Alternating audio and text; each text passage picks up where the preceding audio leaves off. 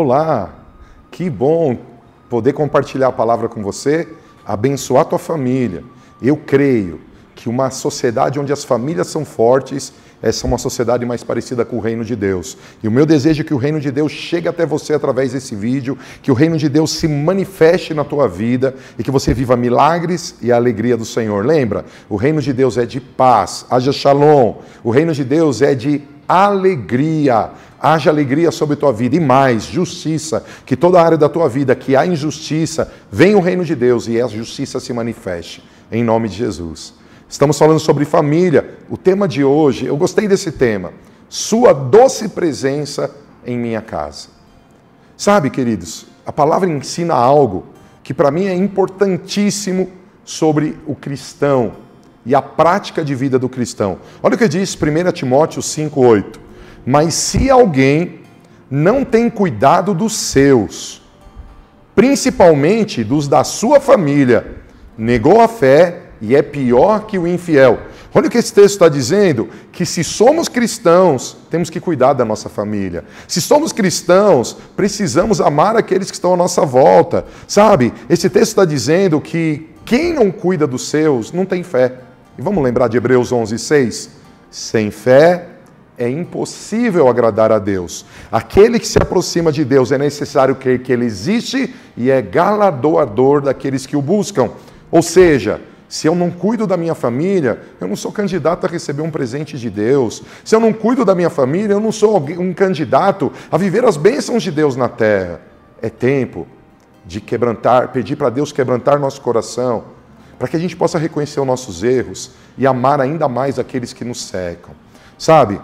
Um padrão para alguém servir a Deus, também está escrito em Timóteo, agora no capítulo 3, versículo 4, que governe bem a sua própria casa, tendo seus filhos em suje sujeição com toda modéstia, porque se alguém não sabe governar a sua própria casa, terá cuidado da igreja de Deus?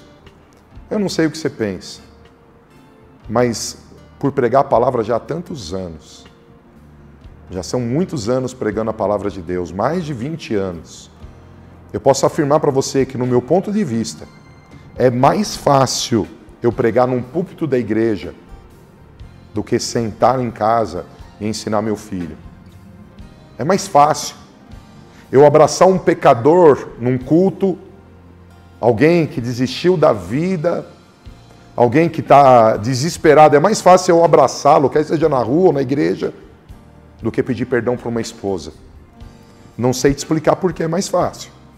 Mas nesses anos que, que Deus tem permitido eu servi-lo, eu tenho visto inúmeras, inúmeras pessoas pregarem bem no culto, ajudarem a toda a congregação, mas em casa não pedirem desculpa, em casa não ajudarem, em casa não exercerem a misericórdia, não exercerem a fé.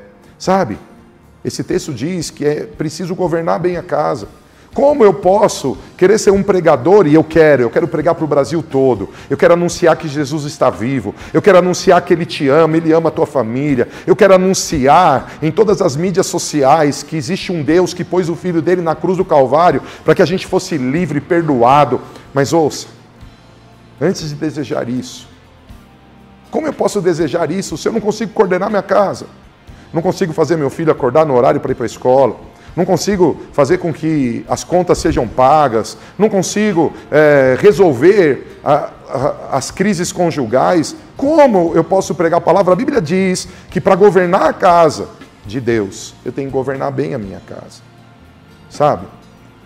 Eu, uma das coisas que eu gosto de estudar na Bíblia, eu gosto muito de estudar a palavra. E uma das coisas que eu gosto de estudar na Bíblia é o resultado da vida do ministro. Existem heróis, homens ungidíssimos, que os seus filhos foram pervertidos. E a palavra de Deus diz que os filhos são herança do Senhor. Depois eu vou ler o Salmo 128, ali diz que o homem de bem, ele vai perceber, ele vai conhecer e viver com os filhos dos filhos. Como eu posso ser um homem de Deus e a minha próxima geração se perder?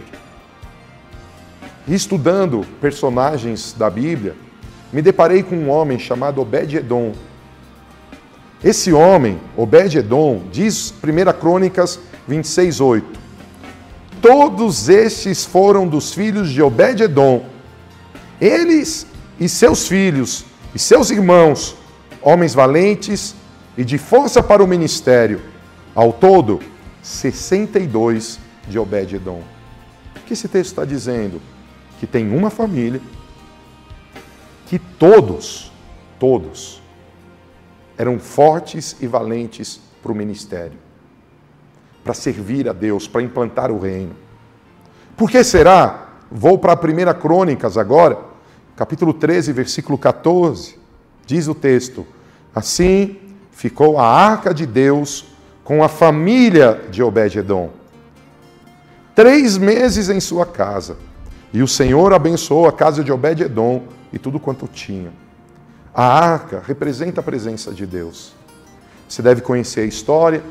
Davi estava trazendo a arca de um lugar para Jerusalém, teve um problema, ele ficou nervoso, foi embora, e Obed-Edom trouxe a arca para sua casa.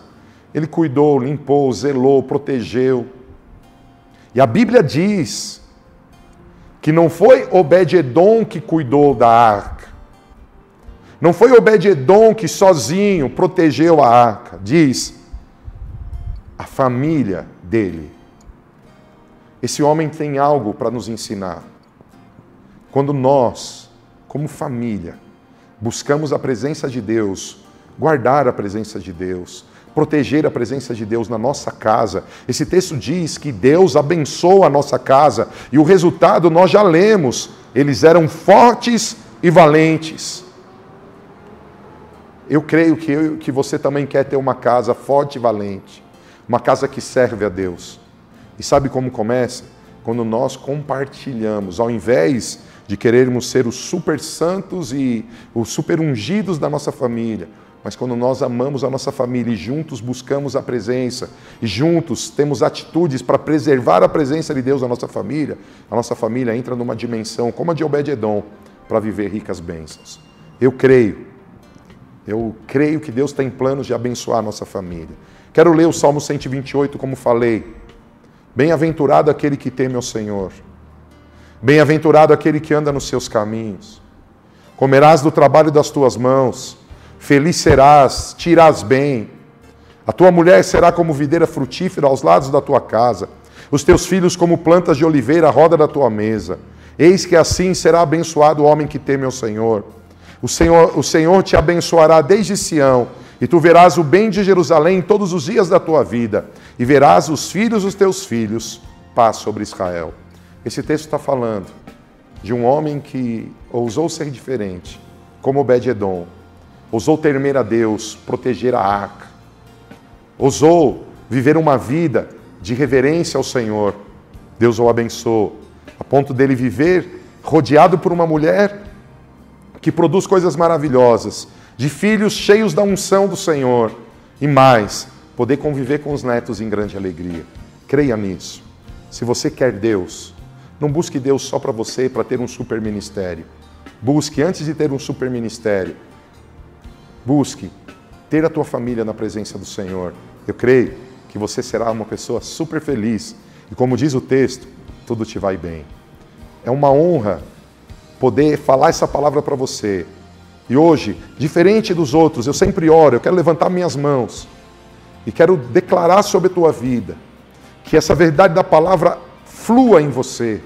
Quero profetizar que você e a tua casa sirvam ao Senhor Quero declarar que todos os gigantes que se levantaram contra a tua família caiam por terra em o nome do Senhor Jesus. Se aconteceu alguma obra das trevas contra a tua casa, se Satanás se levantou contra a tua casa, que ele seja repreendido agora em nome de Jesus e venha a vitória e venha a conquista na tua vida. Tema o Senhor, guarde a arca.